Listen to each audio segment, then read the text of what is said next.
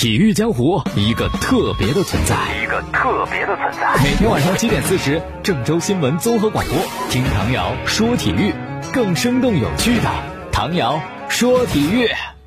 各位听众朋友，大家好，还有蜻蜓的网友朋友，大家好，欢迎收听唐瑶说体育。呃，足协呢不是定好了中超联赛开赛时间嘛，是吧？包括一些啊比赛的规则什么的啊，说是六月二十七号就重新开启。结果呢，这个申请被驳回了啊，说你要提供一个更进一步的、更细化的方案，然后我们再议。也就是说呢，这个被驳回不是时间的问题，而是你具体方案的问题。说是更高一级的管理部门要求足协你交一个更加细化的、更成熟的方案，然后重新上报。呃，收到第二版的申请以后呢，再研究，然后再会进一步的上报，然后再会审批下来。所以说，这个中超开赛的时间呢，目前又是一个未知数了。那么，什么叫做更细化的、更成熟的方案呢？就比如说，你具体赛日到底应该怎么样啊？这个赛日必须得很多的俱乐部同意。你像之前那个都不乐意，觉得不公平、不公正，那不成。还有就是，比如说外援的出场情况啊，这外援怎么弄啊？这些都要更详细一些。哎呀，其实球迷有时候真的还是蛮聪明的。像中超这个蛇形分组，都说不公平，A 组太强，B 组就那两个队，那怎么整啊？球迷提了一个啊方法，另外一种赛制。不但更公平些，还能够完成中超的扩军。这球迷就说了，根据去年的名次，按照蛇形排列，分成 A、B 两组，每组八支球队。小组中的球队与小组中其他的各支球队进行主客场的比赛，然后决定小组的一到八名。小组前四名取相互之间的胜负积分，还有净胜球等等数据，作为下一阶段比赛的数据来进行一个积累。然后呢，这个小组的前四名跟另外一个小组的前四名再进行主客场的比赛，还是胜负积分、净胜球啊，进行数据的累加，最终决出冠军，决出前八名。那么后八名呢，也是这样一个比赛的过程。另外呢，球迷还说了，今年最好就只胜不降，顺势你又完成了中超扩军了，而且解决了有些球队没有外援、没有外教回不来的这个问题。是吧？你这样做的话，那些俱乐部老板就没有那么大的怨言了。要不然花那么多钱请的外援，然后呢不让我上场踢不成。虽然这事儿不赖足协，谁让你不提前让外援回来呢？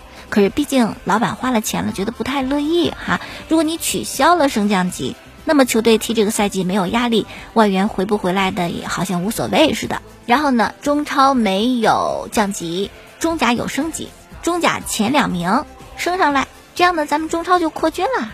现在像欧洲的几大联赛，除了德甲是十八支以外，西甲、意甲、英超、法甲都是二十支球队，而我们只有十六支球队，所以呢，我们再增加两支，正好跟德甲一样哈，中超扩军成功。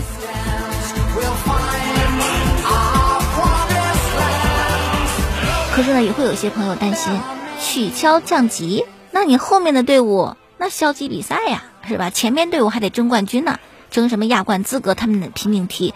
后面的没有降级压力，咱就不好好踢怎么办？哎，球迷说了，我还有办法呀。没降级不是倒数第一、倒数第二的，明年新赛季联赛从负分开始踢，负六分、负三分，看你还啊敢不敢消极比赛？哎呀，不过呀，我觉得就是啊顺势的就把中超扩军这个事儿说着挺好啊，但实施起来是有是有一些难度的。毕竟中超目前的根基都不牢固，天海。苦苦挣扎半年多，还是走人了，解散了。那你怎么能够保证中甲那升上来的球队，他就能够稳稳当当的拿着中超资格呢？他就具备资格呢？他就烧得起钱呢？多少中甲球队本来排名挺靠前，快到赛季末了，他就纷纷输球，就不乐意成为那前两名，干嘛呢？不想升中超啊？升了中超就是花钱，很多球队烧不起这钱。所以说呢，中超扩军这个愿望是挺好的，但具体实施应该还要有进一步的讨论。好了，所以说树倒猢狲散的天津天海成了球员的超市了，因为足协有个政策，就是天津天海的队员他加盟任何一支球队不占你的引援名额，那不要白不要，又没有转会费，只要这个薪水谈得拢就行，太容易的事情了。而且天津天海当中有一些球员是很抢手的。难以寻找下家的，只有那些能力一般的混迹于预备队的普通球员。真正好球员从来不担心自己未来的出路。那么天津一线队的队员一共是十八名啊，流入到中超转会市场，一个队顶多一两个啊，不难消化，很容易可能就抢光了。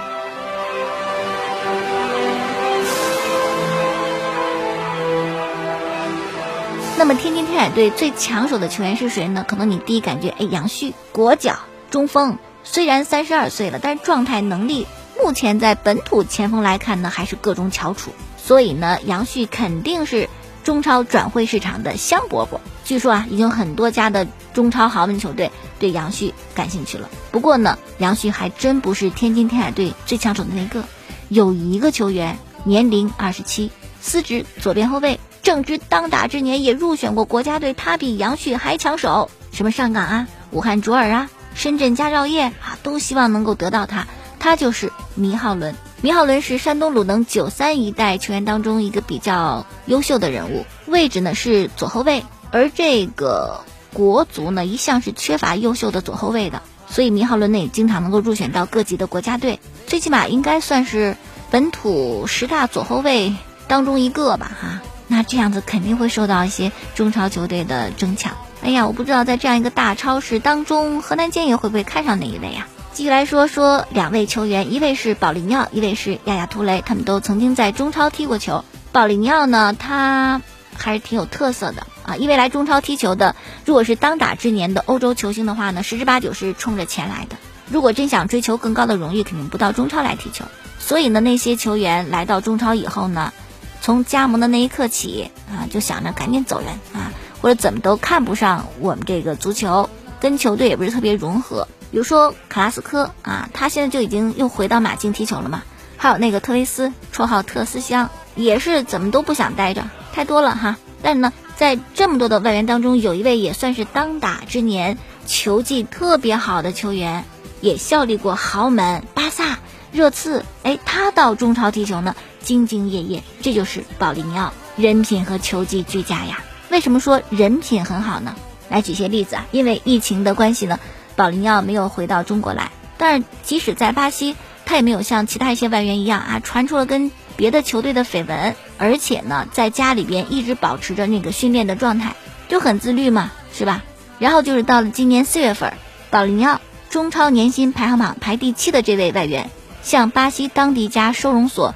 捐赠了七百公斤的食物，希望能够帮助那些流落街头的人。然后呢，又和朋友组织了公益活动，每天捐一百份便当，帮助那些不能够在学校吃午餐的贫困学生。这个计划从四月开始，一直持续到六月份，每天一百份便当。哇，真的人很好，很有爱心。然后昨天又一个消息说，保尿呢向他所在的圣保罗地区捐了物资。八百份食品篮子，四百份清洁工具，四千个口罩。据说啊，这一次捐的物资的重量是二十吨。哎，我觉得就是保林耀应该也是贫苦出身啊。现在有了收入以后呢，他感恩生活，而且能够对贫苦人他们目前的这种状态呢感同身受，真的是一个非常美好的人了。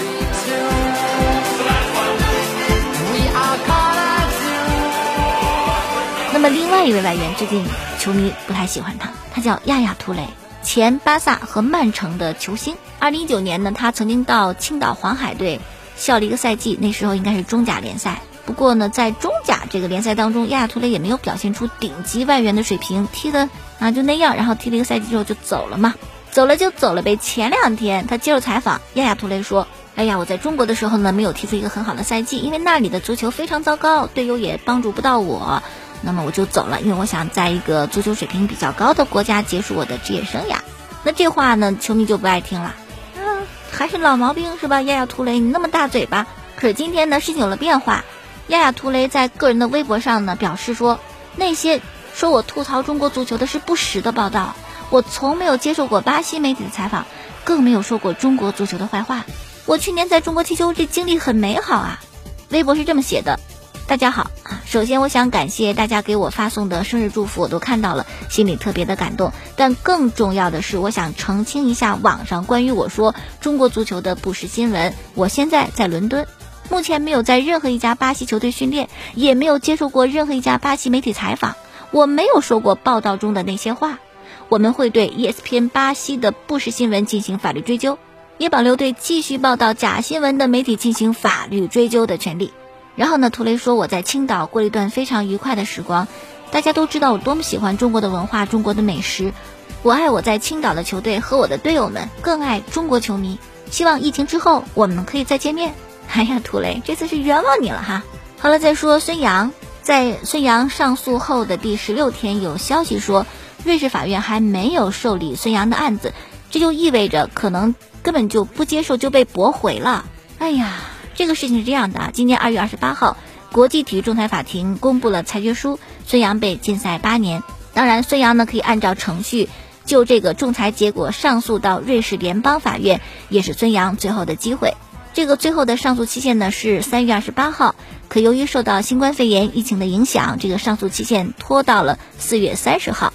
那么就在四月三十号当天，孙杨压哨提起了上诉，希望瑞士法院呢能够驳回国际体育仲裁法庭赞同世界反兴奋剂机构的这个裁决。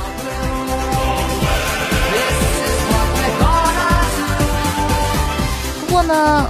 虽然上诉已经递交了超过半个月的时间，但是瑞士传来的消息，瑞士联邦法院收到了孙杨的上诉，也建立了档案，但是并未就此案做出任何的决定，这就意味着可能会驳回上诉。哎呦，那怎么办呢？目前就只有等了，等待是唯一的孙杨的选择。等待的结果两个嘛，依旧是直接驳回上诉，那么孙杨彻底失去了翻盘的可能性。第二种呢是受理了你的申诉，但是一些专业人士认为，即使受理了上诉请求，留给孙杨的机会也不大，并且分析说，如果孙杨想解除八年的禁赛，要过三关，第一关就这个上诉不要被瑞士联邦法院驳回，最起码你得对方愿意审理你的案件吧，是吧？第二关在终审上诉当中取得胜利，得到瑞士联邦法院的支持，最后一关在案件发回重审的时候。孙杨的团队能够给国际体育仲裁法庭提供一些新的证据，免除他八年的禁赛。只有这三关全都过了，可能才有机会重新站在东京奥运会的舞台上。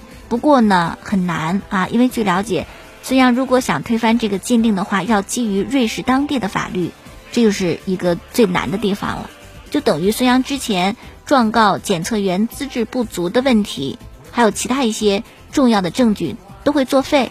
因为那些证据呢是按照中国方面法律给出的，而你要想翻案的话呢，你的依据是瑞士本地的法规，而按照瑞士本地的法律法规，孙杨那些证据恐怕都是没有用的，都是作废的。另外呢，就是咱们再了解一下哈，就是瑞士联邦法院这类的案件翻案率特别的低，为什么会特别低呢？一是咱们之前说过的哈，它只是审理你程序方面的问题，其他的不管。第二就是。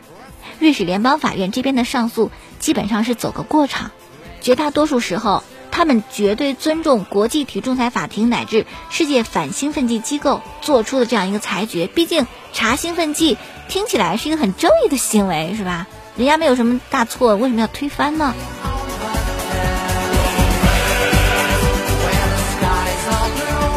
好了，继续来看科比。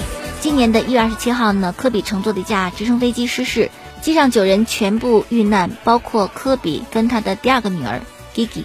那么在今天呢，科比直升机失事遇难事件的完整的验尸报告公布。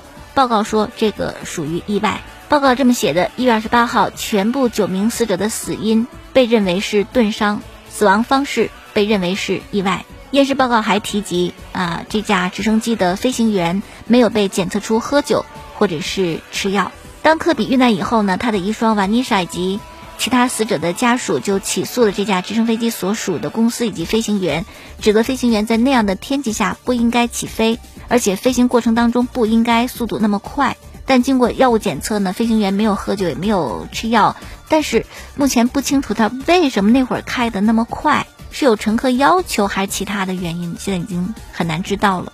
最近呢，乔丹一双鞋正在拍卖。是迈克尔·乔丹在比赛当中穿过，然后他有亲笔签名的 AJ 一代的一个球鞋。目前距离拍卖结束还有两天的时间，竞价达到了三十万美金。不过这个不是运动鞋拍卖最高的，拍卖最高的目前是四十万九千美元，是长跑运动员罗杰·班尼斯特他在一九五四年五月破纪录时穿的一双跑鞋。这个鞋是二零一五年的时候拍出的。从这个拍卖价就知道乔丹很受欢迎，非常出名。怎么个出名法呢？历史第一呀！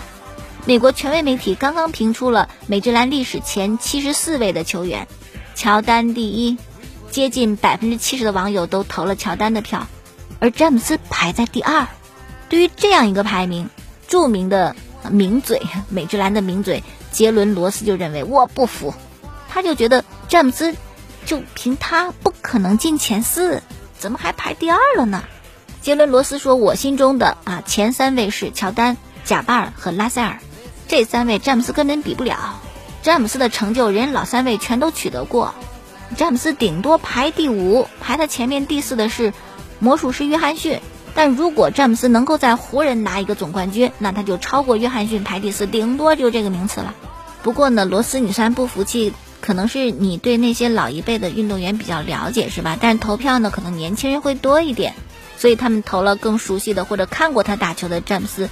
那些人打球都没有看过，你让我怎么去给他们投票？另外呢，你也不好意思表示不服，你质疑投票是吧？如果你质疑投票的话，那岂不是乔丹那个第一也要会受到质疑呢？好了，今天又说这么多了，感谢大家收听过去的节目录音，在蜻蜓 FM 上搜索“唐瑶说球”，每天晚间七点四十，第二天凌晨一点四十播出。我的微信公众号呢，搜索“唐瑶说体育”，明天我们再见。